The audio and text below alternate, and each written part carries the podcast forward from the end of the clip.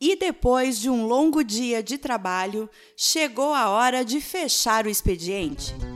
Está no ar mais um episódio do Fechando o Expediente, o podcast da Amaral, Andrade e Rodrigues Advogados. O primeiro gravado e produzido por um escritório de advocacia do norte do Rio Grande do Sul.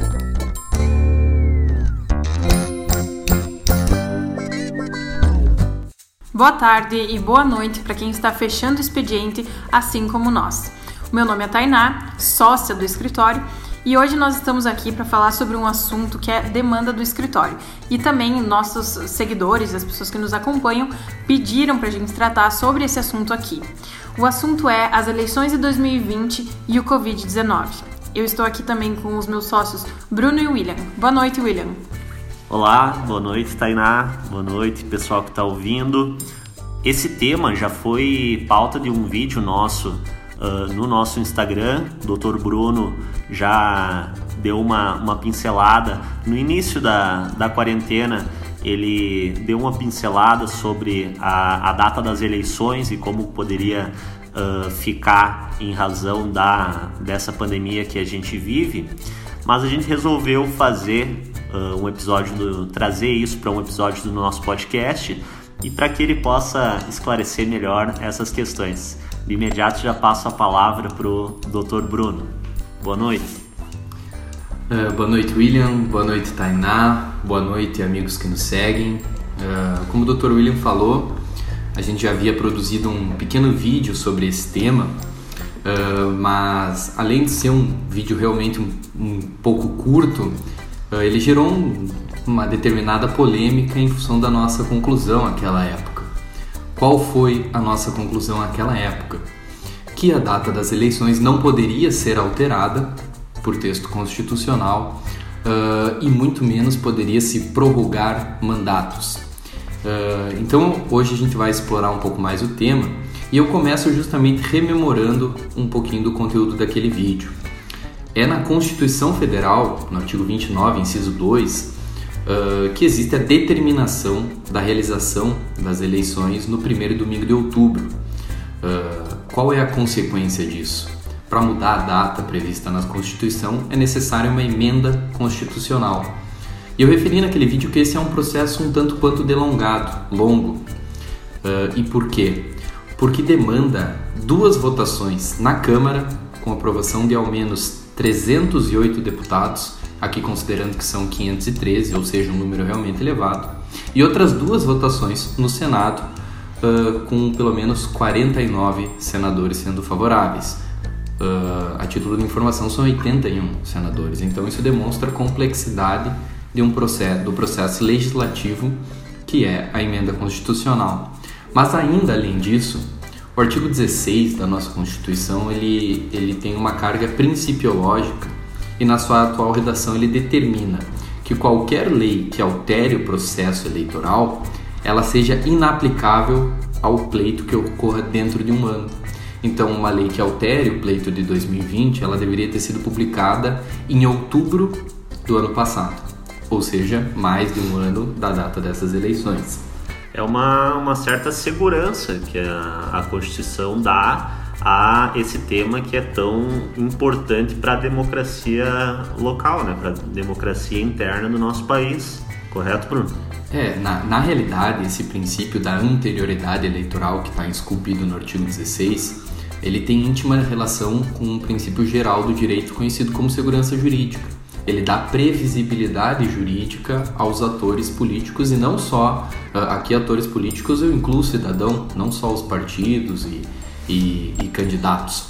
Uh, então eu pessoalmente considero o texto do artigo 16 um verdadeiro avanço civilizatório uh, na, no nosso arcabouço jurídico, uh, especialmente pelo histórico brasileiro. Era muito comum uh, ter, ter legislações, uh, alterar a legislação eleitoral pouco tempo antes das eleições para prejudicar ou favorecer o grupo ou até para favorecer a classe política como um todo. Então é a partir desse ponto que a gente parte, desse, né, desse contexto que a gente já tinha uh, demonstrado, elencado na, no vídeo do Instagram. Uh, mas eu também uh, destaquei naquele dia que, muito embora seja essa a nossa opinião, uh, não há como ignorar o contexto fático causado pela pandemia do novo coronavírus.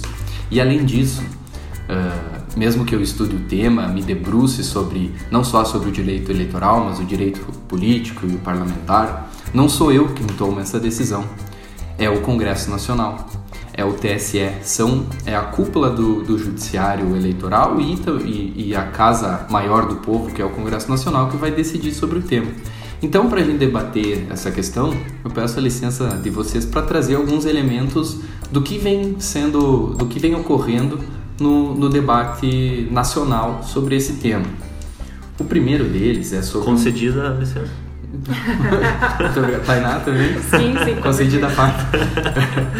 Uh, um grupo de trabalho do TSE foi designado para projetar os impactos da pandemia nas eleições municipais de 2020.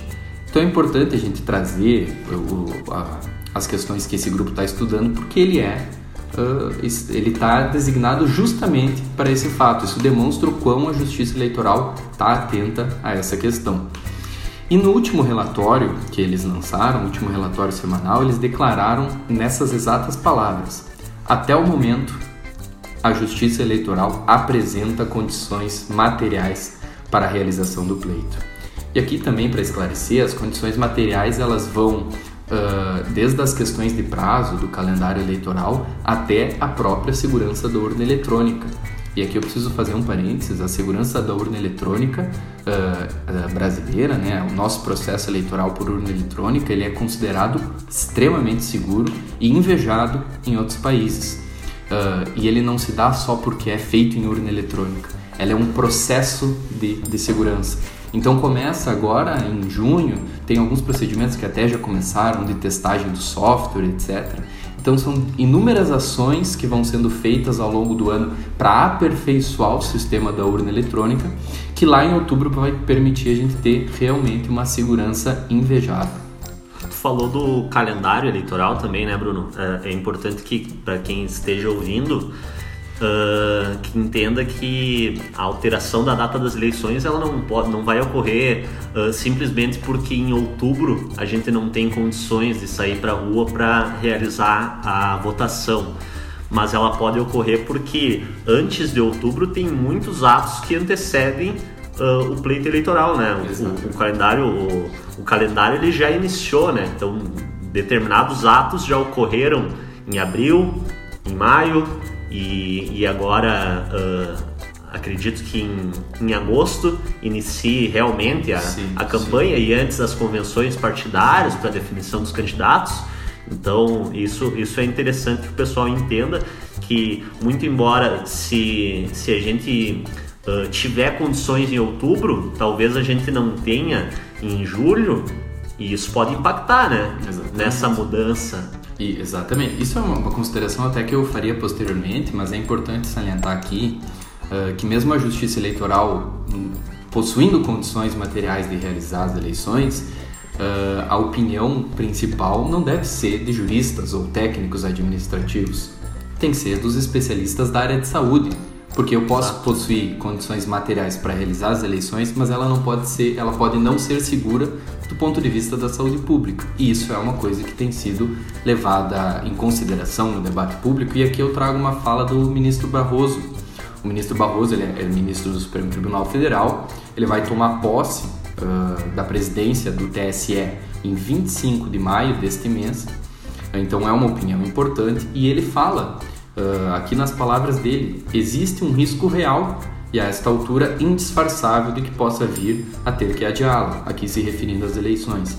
Então, muito embora a conclusão de um grupo técnico seja de que existem possibilidades materiais, não é o que eu digo com isso não afasta as questões sanitárias e de saúde pública, né? Uh, e aqui também um outro elemento importante da fala do ministro, futuro presidente do TSE, é que ele, ele considera como razoável a prorrogação por um prazo mínimo, no máximo do máximo, do máximo, a realização em dezembro. Porque fora disso a gente estaria falando em prorrogação de mandatos, que eu vou falar posteriormente só para não uh, misturar muito a questão. E além disso, aqui falando do Poder Judiciário também, uh, nós gravamos, gravando aqui no dia 18 de maio, recentemente, portanto, no dia 14 de maio, o STF rejeitou uma ação declaratória de inconstitucionalidade, a ação 6359, uh, proposta pelo Partido Progressistas e, e, que pedia a suspensão de vários prazos relativos às eleições municipais. E aqui está de encontro com o que tu falou, William. Ele não pedia a prorrogação das eleições, mas sim a suspensão de prazos do calendário eleitoral. E aqui, uh, considerando a data em que foi proposta a ação, uh, estava incluso prazos de filiação partidária, que já ocorreram, esse prazo já se extinguiu uh, e etc. E, a, e aqui tem outra questão importante. Nesse julgamento, o STF reiterou, porque para a comunidade jurídica que estuda o tema isso não é, não é nenhum espanto, mas é importante a gente referir, reiterou a competência do Congresso Nacional sobre o tema, justamente porque é necessária uma emenda constitucional. Aqui a gente até entra num debate que está muito em voga no cenário brasileiro, questão de competência dos poderes o STF respeitou a competência do Congresso Nacional. Bruno, até sobre essa questão de competência do Congresso e uh, pela divergência das opiniões públicas também. Muitas pessoas defendem o adiamento das eleições, outras a unificação das eleições. Qual que é o teu parecer e a tua percepção sobre isso? Você acha certo uh, chegar a uma anulação, a, uma, a ser adiada ou a unificação? Qual que é o teu parecer sobre isso? Bom, eu não vou dar um parecer, porque eu não posso fazer isso no podcast. É verdade, Mas eu vou... Foi modo de expressão. Mas eu vou dar, vou dar a minha opinião, até porque nós já fizemos pareceres sobre isso. Uh, primeiro, são duas questões diferentes que tu traz, né? Uh, muitas pessoas no, no Congresso, muitos deputados, inclusive senadores, defendem a necessidade de um adiamento das eleições, mas ainda para esse ano. De outro lado, tem também um número significativo de parlamentares uh, que defendem a unificação das eleições. Então eu vou falar uma. Uh, a questão do adiamento é a totalidade desse, desse podcast, então a gente vai explorando uh, conforme a gente for conversando. Agora, a questão da unificação das eleições, eu tenho uma posição muito clara e eu posso dizer que ela é absolutamente majoritária na, na, na, doutrina e talvez até na jurisprudência. A unificação das eleições ela é inconstitucional, em primeiro lugar. A, as eleições periódicas, o voto popular periódico, é um elemento imprescindível da, da democracia. É inafastável que o povo participe do processo político regularmente. Uh, e mesmo que unificando as eleições, uh, isso vá ocorrer de quatro em quatro anos, a dinâmica do processo eleitoral vai ser profundamente, e eu, profundamente eu saliento, profundamente prejudicada, porque vai misturar debate nacional com debate municipal. Uh, hoje já é muito, muito caro fazer campanha e um dos argumentos que se usa para unificar né, as campanhas seria que isso iria baratear. É um argumento absolutamente falso contra os dados que a gente possui. Pelo contrário, vai, vai, é provável que deixe mais cara ainda as eleições, essa medida sendo isolada. E, aí... e, e além disso, eu acho, desculpa te, te cortar, Bruno, uh, a gente ia ter que pensar o que fazer nesses próximos dois anos, né? Porque ficaria uma lacuna, mesmo que a gente jogasse a eleição uh, municipal para 2022, ficaria uma lacuna nesses dois anos, né? Que uh, provavelmente seria uma extensão de mandato. Exato. Esse, no meu ponto de vista, talvez seja o ponto mais crítico. Uh, quando o eleitor vai às urnas e deposita o seu voto, ele está depositando o seu voto para o fulano de tal, do partido tal, para o cargo tal, por quatro anos. Nada além disso. É um compromisso do eleitor e é um compromisso do eleito ficar por esse período. Então, a prorrogação de mandatos, além de ser inconstitucional, ela viola a vontade, viola frontalmente a, a vontade do eleitor. Então, nesse aspecto que a, que a Tainá trouxe do debate público, muito embora exista esse debate no Congresso Nacional, a minha opinião eh, é que ele é absolutamente inconstitucional. A questão do adiamento das eleições é outra coisa que a gente vai continuar debatendo aqui. E Bruno, com essa questão da pandemia, do isolamento social, das pessoas não poderem mais ter contato físico e, estarem nos mesmos ambientes, como é possível organizar uma pré-campanha uh, efetiva e uma campanha diante de todo esse período e sem saber quando que a situação vai voltar à normalidade? até porque a gente tem os atos que antecedem a campanha, como por exemplo as convenções partidárias, né, Bruno? Tem alguma alternativa? O TSE está pensando nisso, como que os partidos vão se organizar diante de tudo isso, que é uma demanda que vai surgir muito antes, né? É, só, um, só antes de responder essa questão de vocês, uh, para fazer um, fazer um fechamento a respeito da data das eleições, Uh, agora que a gente teve um tempo mais largo para trazer elementos do debate público, talvez para explicar um pouco melhor a, a questão da legislação, qual é a nossa, reiterando qual é a nossa opinião. O adiamento das eleições é uma medida absolutamente extraordinária. Novamente, a previsibilidade das eleições, a periodicidade das eleições são elementos fundamentais em qualquer democracia. Então, o adiamento, novamente, é extraordinário e deve se dar não só uh, por questões técnicas da justiça eleitoral, mas especialmente levando em consideração uh, a pandemia, justamente, os, as, questões, as questões de saúde pública. Então, nós vamos ter que ter duas opiniões muito bem fundamentadas. De um lado, quem organiza as eleições, Justiça Eleitoral, dizendo é possível, e de outro lado, os especialistas da saúde pública, pois só especialista de saúde pública pode opinar sobre saúde pública, dizendo pode se realizar. E é óbvio que, seja realizado em outubro ou dezembro, que vão existir limitações. Não vai as eleições a serem realizadas ainda esse ano, elas não vão ser idênticas às anteriores, porque vai obviamente ter algumas alterações, assim como a nossa ida ao mercado, à farmácia, hoje tem. As relações humanas como um todo estão sendo afetadas por essa crise que a gente está passando, né? Então Exato. não vai ser diferente com as eleições. Mesmo. Exato.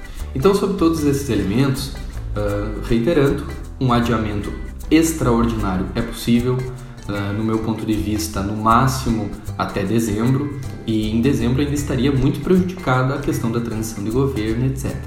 Outra questão uh, que eu vou realmente pincelar, porque isso aqui talvez daria um tratado e não, não um podcast, a democracia ela não é um sistema perfeito, porque ela é feita de homens mas ela, comparada com outros regimes, é muito, muito boa. Então, até o, o pior dos modelos democráticos é melhor do que a exceção democrática. Então, se nós tivermos que realizar uma eleição em um período extraordinário, com situações extraordinárias, com, com, com atos prejudicados, com o debate público prejudicado, ainda assim a via democrática, a via da eleição é melhor do que qualquer outra coisa, na minha opinião. Então, seguindo é, sobre a questão que vocês falaram, o, o desafio desse momento é justamente fazer pré-campanha e fazer campanha de uma forma diferente do que vinha sendo feito. Uh, isso já vinha ocorrendo há, há, alguns anos, as campanhas já, já estão mudando a forma de ser feita por imposição legal ou também por situações fáticas. As últimas eleições gerais são um exemplo disso, né? o impacto da internet foi muito relevante. Uh, e aí a gente já começa a ver um caminho para o que pode ser a pré-campanha, para o que pode ser a campanha eleitoral. E aqui a respeito das convenções partidárias, porque é um, um ato uh, inafastável da legislação e que está logo aí, daqui a pouquinho os partidos vão, tá, vão, vão ter que fazer convenções, uh, tem uma questão aqui que é interessante. o TSE recebeu pelo menos duas consultas de partidos políticos, deputados, quanto à possibilidade de realização partidária por meios virtuais. Uh, e isso é curioso porque o, o, a convenção partidária presencial ela é um, praticamente uma ilha num oceano de, de atos digitais no processo eleitoral. Muita coisa hoje se faz por meios virtuais, mas a convenção ainda é feita presencialmente. E eu, particularmente, sou partidário dessa ideia. Eu acho que as pessoas para tratar de um tema delicado com o político, o melhor lugar é o olho no olho. Mas aqui vem a questão, a resposta a essa questão pelo TSE. Ele diz que não há óbice jurídico à realização por esse meio. Então, opa, para um ato importantíssimo aqui, os partidos já podem ter uma saída, que é a realização das convenções partidárias por meios virtuais. Uh, muito embora o TSE tenha dado essa resposta, ele não tocou em temas sensíveis para as convenções, que é a validade das atas das convenções, a forma de comprovação da lista de presença.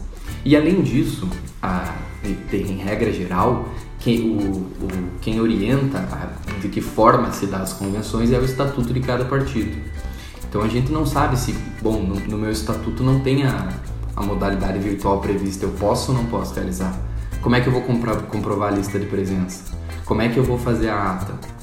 Tem tudo isso tem procedimento na lei eleitoral e aí a gente ficou sem resposta. Talvez. De qualquer, de qualquer forma, os partidos vão ter que tomar um cuidado redobrado, né?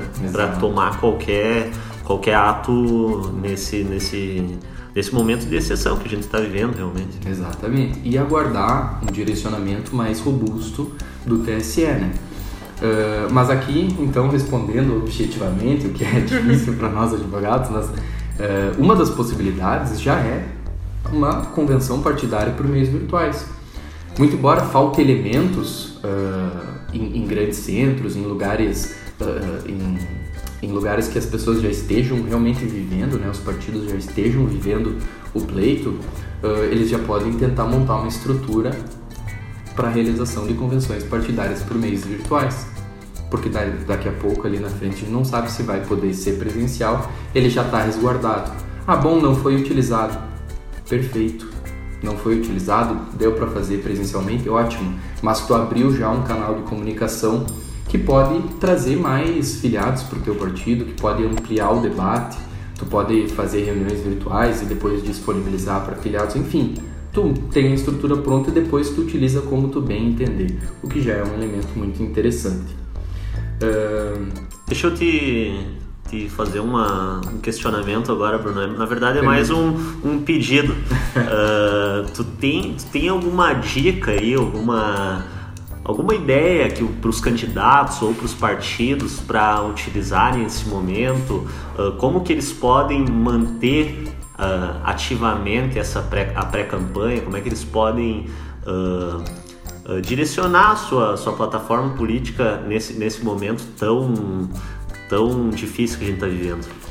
É porque está sendo um momento de se reinventar, inclusive, né? Todos os partidos, todos os pré-candidatos e candidatos vão ter que reinventar suas campanhas e o modo de fazer política. Então essa pergunta que o William fez, essa constatação, foi bem pertinente, também é uma dúvida minha, assim. O que você sugere que é a forma correta de uma pré-campanha durante esse período da pandemia, sem uh, essas questões de contato, do, da pré-campanha assim pessoal, né, de indivíduo para indivíduo. Então, se tu puder falar um pouco pra gente sobre isso, seria bem importante. Uh, essas são respostas bem mais, bem mais objetivas, né, que se baseiam em constatações fáticas muito pontuais. Mas, como sempre, antes eu tenho que dar um tem que dar um passo antes e falar sobre algumas questões jurídicas que eu considero fundamentais. Uh, no nosso Estado, Estado Democrático Brasileiro, Estado de Direito brasileiro, a liberdade de expressão ela é a regra. Então, muito embora existam algumas, uh, algumas limitações na pré-campanha, na campanha, sobre forma, quem paga, quem, o que, que fala, quando fala, Uh, além dessas questões, além do que está previsto em lei, a liberdade de expressão é a regra e assim deve ser. Seja para o pré-candidato, seja para o candidato, seja para o cidadão, seja para o administrador. Claro que tem que ter atenção à lei, tem que saber os limites, mas a liberdade é a regra. Então, para onde ir? Como fazer? Como eu, quais são as opções? A Tainá falou um ponto que é fundamental: se reinventar. Uh, bom, se o indivíduo hoje é pré-candidato e ali na frente vai ser candidato, ele tem que ter a capacidade de reinvenção, de identificar cenários que antes não existiam e oferecer uma resposta. E talvez aqui não seja ele que deva ter essa resposta, sejam os seus eleitores, sejam as pessoas à sua volta. Como é que vocês poderiam me ouvir? Qual que é a melhor forma de, de ouvir a senhora Tatiana? Ou o William? talvez não sejam vocês que tenham essas, essa resposta, sejam os seus interlocutores. Então esse é um ponto interessante. Uh, a, a, a, resposta para essas questões talvez não esteja no pré-candidato ou em seu partido, mas sim no eleitor. Uh, mas aqui tem uma questão que eu, que eu tenho percebido no debate uh, eleitoral especificamente, que é um declínio daquela, daquele jargão sou fulano de tal e quero melhor para a cidade tal. O que, que isso diz para vocês? é praticamente um discurso vazio, né? Qual, o que, que é o melhor? É, exato. A gente entraria numa subjetividade imensa em saber o que, que é o melhor, porque o melhor para mim pode, ser, pode não ser o melhor para ti e o melhor para a cidade pode ser visto de muitos pontos, né? Exato. E no momento de tensão, a pandemia, no momento de pandemia, de tensão, de ânimos exaltados, a resposta de um possível candidato que vocês querem é a subjetividade ou eu faria isso, eu faria aquele outro, eu não faria isso. Eu acho que é um momento em que todos os setores da sociedade querem objetividade, né? Formas de tanto como sair da pandemia até como tornar uma cidade melhor. Então, sem dúvida, são pontos objetivos que as pessoas querem, né? Que as pessoas buscam. Até é engraçado a gente falar nisso, uh, reinventar-se nesse momento, então tá ligado a ser dar respostas objetivas. Né? Exato. Então uh, é, é, chega, chega a ser engraçado, mas, mas realmente os discursos políticos que a gente vem uh, ouvindo ultimamente, eles são muito vazios. Exato. E, e aqui eu, eu quero até deixar claro nós não estamos fazendo a defesa uh, de soluções fáceis para problemas complexos. Até porque a pré-campanha, a campanha não é um momento de ter solução, é um momento de ter opinião, de apresentar ideias. Então, uh, longe de, de, todos nós querer soluções fáceis para problemas difíceis, pois elas não existem. Problemas complexos demandam soluções complexas. Mas como tu chega em uma solução complexa? Simplesmente debatendo tendo opiniões sobre as questões.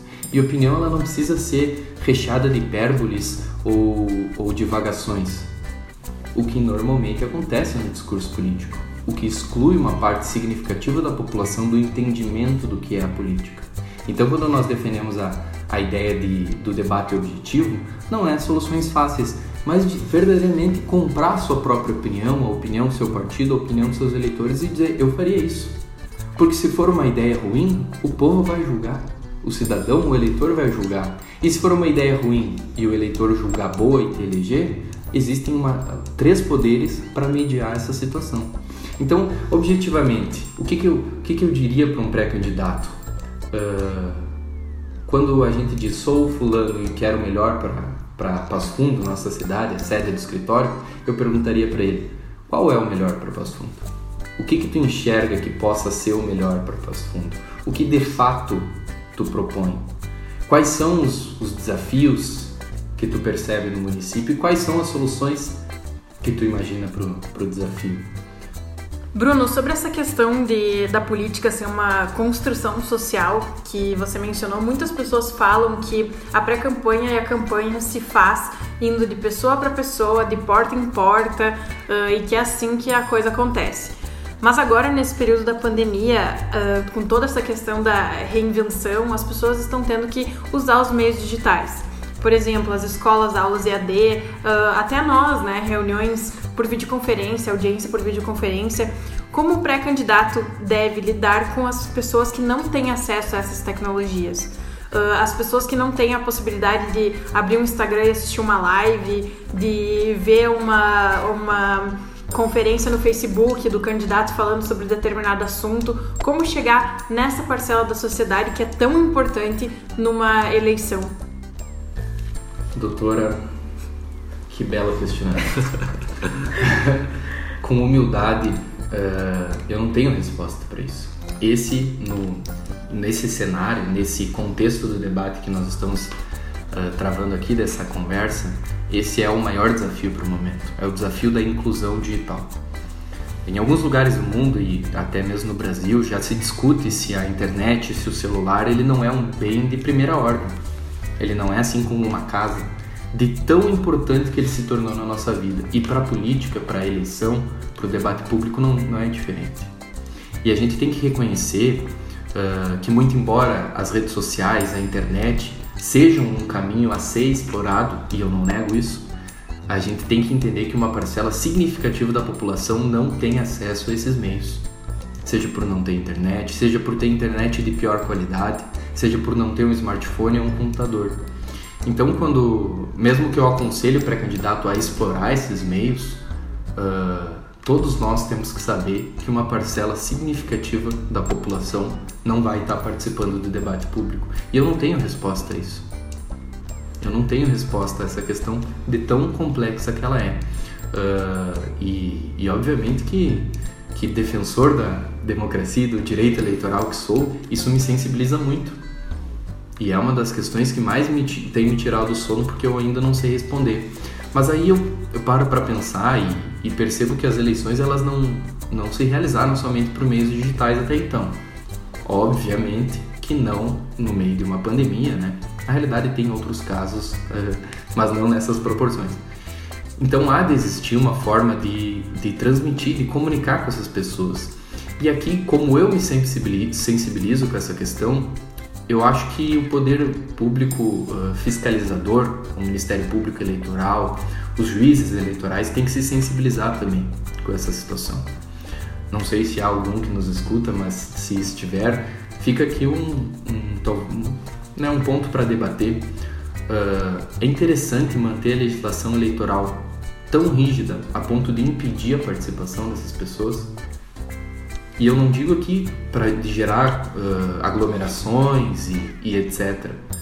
Mas se alguém eventualmente pensar em alguma forma de chegar nessas, nessas pessoas que não possuem meios digitais de comunicação, a lei eleitoral vai ser rígida ou a gente vai pensar com a sensibilidade que o, que o momento exige? Porque se a gente está pensando numa medida extraordinária do tamanho de adiar as eleições, o que, que é o resto. E eu não estou aqui defendendo a flexibilização de nenhuma lei. Eu estou aqui defendendo a inclusão de pessoas que, em geral, estão à margem do debate público. Porque no momento de pandemia é elas que têm que ser escutadas e não quem tem dois, três smartphones. Então, esse é um ponto delicado que realmente me sensibiliza e eu ainda não tenho resposta. A resposta que eu poderia dar é justamente um diálogo aberto entre pré-candidatos, partidos políticos, advogados, uh, juízes eleitorais, tribunais superiores, Ministério Público, para a gente achar um ponto em comum e que possa, né, nesse momento delicado, proporcionar um processo democrático o mais uh, inclusivo possível. Uh, e, e, portanto, talvez acho que até já fechando a minha fala, nós é, estamos... eu já ia encerrar como sempre, porque acho que hoje a gente está se estendendo um pouco mais. Esse episódio é, é tempos de pandemia exigem podcasts mais longos. Mas a. Então, para encerrar, cumprindo suas ordens, doutor, uh, nós estamos fazendo aqui comentários pontuais. Eu estou aqui, né, fazendo a minha leitura, ora minha leitura legal, ora minha leitura pessoal, ora minha leitura fruto do, dos meus estudos de ciência política e etc.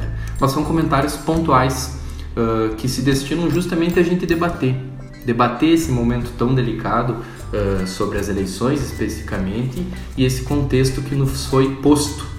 É importante a gente falar isso. Ninguém escolheu esse momento. É um momento que nos foi posto. Ninguém produziu esse vírus, ninguém botou numa caixinha e levou para um lugar. Chegou. Como lidar nesse momento? Nós aqui como escritórios estamos dando a nossa contribuição para o debate com esse podcast. Uh, nós somos advogados, somos o escritório de advocacia. Então, antes de me ouvir, uh, eu peço que os nossos seguidores, os nossos ouvintes, uh, que procurem informações da saúde pública, dos profissionais da saúde pública, porque se a gente quer que as eleições sejam em dezembro, hoje nós temos que nos cuidar, usar máscara, álcool em gel e tudo aquilo que. Não... E não se aglomerar, né? É. Principalmente porque a gente sabe que tem um pessoal que está se aglomerando. Exato. Eu não vou entrar nesse ponto. então, uh, uh, só então... finalizando, da, da, minha parte, muito embora uh, eu tenha opinado muito aqui, feito quase um monólogo com a participação de vocês, nesse momento, além dessas opiniões, e talvez. Não, talvez não. efetivamente mais importante que elas é a opinião da comunidade científica especialmente daqueles que produzem ciência na área da saúde pública. Obrigado, Bruno, pela tua, pela tua bela fala. Eu realmente fiquei uh, comovido com algumas reflexões que tu trouxe para o debate. Uh, não imaginava que o, que o discurso ia chegar realmente em reflexões tão profundas, mas então agradeço toda a teu, uh, tua disponibilidade, teu conhecimento que tu trouxe aí para a nossa conversa. Uh, e também, né, cabe salientar que nesse período aí da quarentena nós vamos ficando mais reflexivos, pensando mais sobre assuntos que nos abalam. Então a tendência dos nossos episódios serem um pouco, um pouco mais longos, né? É, que provavelmente seja isso que vai acontecer. Mas isso é bom em quarentena. É, então Eu- os eu- ouvintes é. vão ter mais uma coisa pra fazer agora nessa quarentena que é nos ouvir. Não vai ser só live no Instagram. Isso aí. Então tá, pessoal, fechando aqui o nosso episódio de hoje. Muito obrigado por nos acompanharem até agora. Nos acompanhem nas redes sociais. O Instagram é aar.advogados. Facebook e LinkedIn é só procurar por Amaral Andrade e Rodrigues Advogados. Um abraço e até a próxima.